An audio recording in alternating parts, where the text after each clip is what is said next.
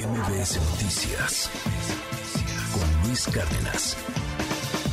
El presidente López Obrador ha planteado eh, prohibir el uso de fentanilo con fines médicos.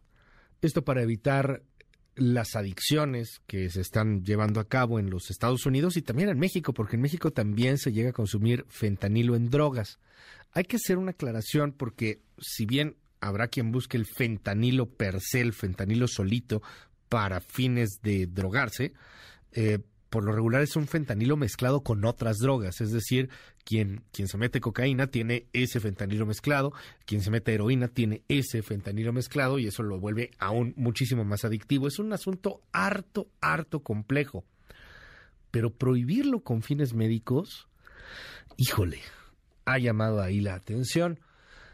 ¿Para qué se usa el fentanilo? Le pregunto en esta mañana y le aprecio mucho que me tome la llamada al doctor Paco Moreno, Francisco Moreno, director de Medicina Interna en el Centro Médico ABC. Doctor, es un honor tenerte siempre en este espacio. ¿Cómo estás? Buen día. Buen día, Luis. Un gusto estar contigo, con tu auditorio. ¿Qué es el fentanilo? ¿Para qué se usa? Mira, es un analgésico de, derivado de los opioides. Es eh, un medicamento muy similar a la morfina, mucho más potente que la morfina y que la heroína y que se utiliza eh, sobre todo para manejo de dolor en pacientes que tienen cáncer, pacientes que están en lo que llamamos una, una etapa terminal, es decir, cuando pues se está perdiendo su vida, tienen mucho dolor y pues evidentemente lo que no quieres es que tengan un sufrimiento. Es un medicamento muy útil y la realidad es que pues eh, como hemos como sabemos bien, eh, no es que se roben el fentanilo de hospitales para volverlo droga, sino son procesos muy diferentes el de uso médico y el de uso pues en estas adicciones. Eh, desafortunadamente pues aquí se muestra la ocurrencia y también la ignorancia, porque decir que van a pedir a CONACYT que hagan un medicamento que venga a sustituirlo, pues primero demuestra que no tienen idea de cuánto lleva una molécula eh, crearse para, para ser usada con fines humanos. Y segundo, pues realmente si quitan el fentanilo del uso médico, no se va a acabar la problemática del fentanilo producido para adicciones. Porque entiendo que el fentanilo que se hace para las adicciones, para las drogas, se produce, o sea, se hace con los precursores o con las sustancias que vienen particularmente de China, que llegan a los puertos mexicanos y en donde se produce a veces hasta en así, ahora sí que perdón por, por la ficción, pero pues como Breaking Bad, ¿no? O sea, una cosa así que envió esa serie, pues lo hacen así en, en, en laboratorios clandestinos, etcétera. No es aunque es el mismo, pues, o sea, no es el mismo fentanilo de, de los doctores, no es el mismo fentanilo que se, que se inyecta, entiendo que se inyecta, ¿no? Este, para quien lo necesita en estos temas de, de, dolores intensísimos, doctor. Así es, eh, se inyecta y pues eh, la, la realidad es que los pacientes que tienen dolor eh, tienen una, pues una, un nivel de endorfinas que se va disminuyendo y entonces necesitas de medicamentos muy poderosos para poder controlar ese dolor. Y dentro de esos, pues eh, el fentanilo ha sido muy útil. Eh, si, insisto, si, si la situación fuera que suspendiendo el fentanilo de uso eh, médico se terminaría esta adicción, pues digo, se buscarían opciones, ¿no? Desafortunadamente en esta administración, si algo hemos tenido que hacer es buscar opciones porque los pacientes muchas veces no reciben el medicamento que requieren o que estaban recibiendo porque sabemos que hay un desabasto enorme de medicamentos, ¿no? Entonces pudiera, si, si esa fuera la realidad, la solución, pero aquí es como decir, bueno, vamos a quitarle los cuchillos a los carniceros para que no haya apuñaladas, ¿no? Entonces, pues es, es absurdo, es, es una situación totalmente bizarra y que pues demuestra que, que son ocurrencias. Eh, se ha hablado un poco de la responsabilidad que tuvo particularmente la industria médica farmacéutica en los Estados Unidos por esta adicción hace ya algunos años. ¿Nos puedes decir algo al respecto del tema, doctor? O sea, ¿cómo empezó esta adicción o cómo empezó a darse? Han dicho y comparado como si fueran M-names a algunos pacientes en algún momento hace ya varios años.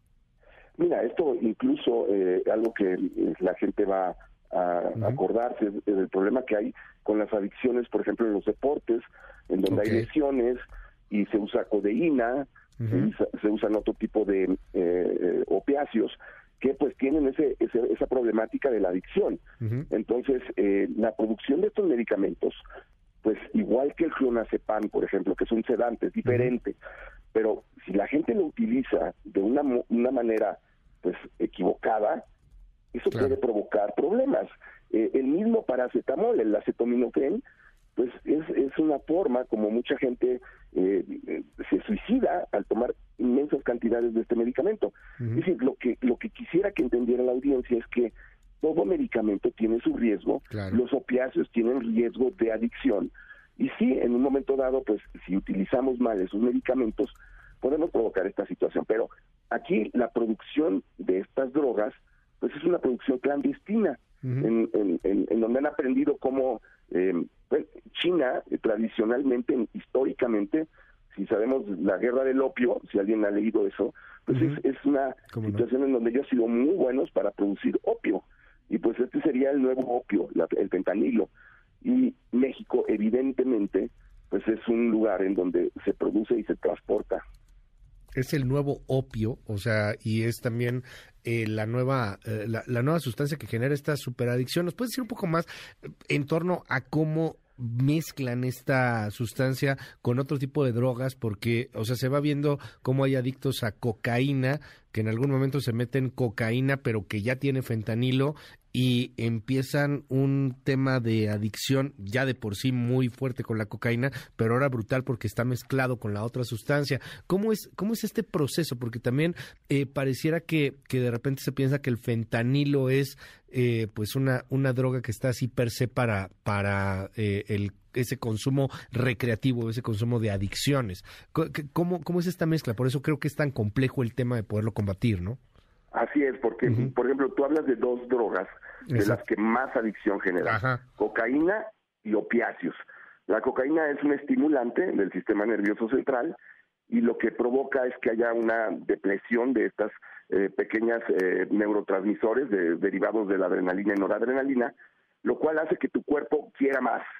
Y si a eso le agregas un opiáceo que produce una sensación de bienestar, porque actúa en unas eh, receptores que se llaman endorfinas, pues el cuerpo se vuelve como ávido, como que le gusta, y eso provoca que la persona que empieza a ingerirlo con regularidad, cuando lo suspende, eh, pues le genera incluso una cosa que se llama síndrome de abstinencia, en donde la gente se vuelve eh, pues ansiosa, se vuelve eh, agresiva, porque necesita esa dosis del medicamento. Y eso va haciendo que cada vez incrementen las dosis hasta que llega un momento en donde el mecanismo en donde te produce el placer está muy cerca al que te produce una depresión respiratoria. Entonces, dejas de respirar.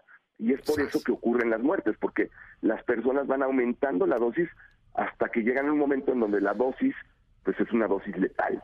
Ese es el problema de estos medicamentos, en donde tu cuerpo rápidamente se va adaptando a la dosis, va requiriendo más y no puede o no o siente que no puede vivir sin el medicamento y, por eso es tan difícil y se tienen que utilizar muchas otras opciones para que una persona adicta a la morfina, a la heroína o al fentanilo pueda dejarlo. Entiendo que también es mortal, ¿no? O sea que una muy pequeña dosis puede matarte y que en estas mezclas de droga puede llegar a ver pues una droga que tenía mucho más fentanilo de lo que tenía que tener. ¿Con cuánto te mata el fentanilo? Pues mira, eh, pues soy totalmente honesto, no sé cuál es la dosis letal, pero lo que sí sé es que la dosis de uso es muy cerca por la, la potencia que tiene el medicamento de que de, fácilmente puedes pasar de una dosis, eh, vamos a decir, terapéutica a una dosis letal, porque lo que hace es inhibe eh, tu centro de respiración. Dejas tú de respirar, te, te olvida respirar y la persona fallece. Entonces, el problema aquí es la, eh, pues, vamos a decir, si es una gota eh, y media, ya es mucho, debe ser una gota. Y evidentemente, pues en estas producciones clandestinas, pues lo que menos les importa es estar eh, calculando la dosis correcta, ¿no? No, y si es un si es un tema muy delicado en el asunto médico, pues imagínatelo haciéndolo en una tina o en un lugar ahí clandestino, ¿qué es lo que está pasando y, que se ve el problema ya en los Estados Unidos. Eh, déjame cerrar preguntándote, doctor, y, agradeciéndote mucho que nos regales estos minutos aquí en MBS. Estamos platicando con el doctor Francisco Moreno de, del Centro Médico ABC. ¿Hay alternativas al fentanilo? O sea, este, el, presidente, bueno, pues ha señalado que lo va a buscar. Hugo López Gatel ya levantó la mano y dijo que sí, que, van a buscarlo. Han llegado a este asunto de, que el CONACYT va a crear uno. Bueno, pues este, no, todavía no crean ni la vacuna de COVID que iban a hacer. Este, pero hay alternativas. O sea, hay, hay alguien que a lo mejor dijera, oye, yo no quiero que me pongas fentanilo, ponme otra cosa para paliar el dolor. ¿Existen? Sí, o sea, existen muchos medicamentos analgésicos, pero eh, desafortunadamente con la potencia y la efectividad de fentanilo, y, y, hay que dejarlo muy claro, esto es para un grupo de personas muy pequeño, eh, que son, pero enfermos terminales, o sea, el, el, problema es decir, ah, bueno, si son tan pocos, eh, ¿por qué no lo quitan? Pues porque la persona está en la etapa más complicada de su vida, que es el paso de la vida a la muerte, con unos dolores terribles, y que lo que tú tratas es de que la persona no la pase mal. Entonces, eh, sí, sí hay otras opciones, pero no son tan efectivas. Y, en ese de que se va a crear un medicamento, pues la realidad es que ahí demuestra que pues, hay un total desconocimiento, porque una molécula para que llegue a ser aprobada para uso humano le puede tomar dos, tres años. Entonces, la, la realidad es que pues se utilizarían las alternativas que ya existen, y que como te digo hemos nos hemos vuelto expertos en esto en este en estos tres años porque pues ahorita con los medicamentos psiquiátricos por ejemplo pues estás buscando qué hay no no lo que tiene que recibir el paciente sino lo que hay porque pues hay un desabasto terrible Gracias, doctor Francisco Moreno del Centro Médico ABC. Estamos en comunicación si nos das oportunidad. Muy buenos días. Claro que sí, Luis. A seguirnos cuidando. MBS Noticias con Luis Cárdenas.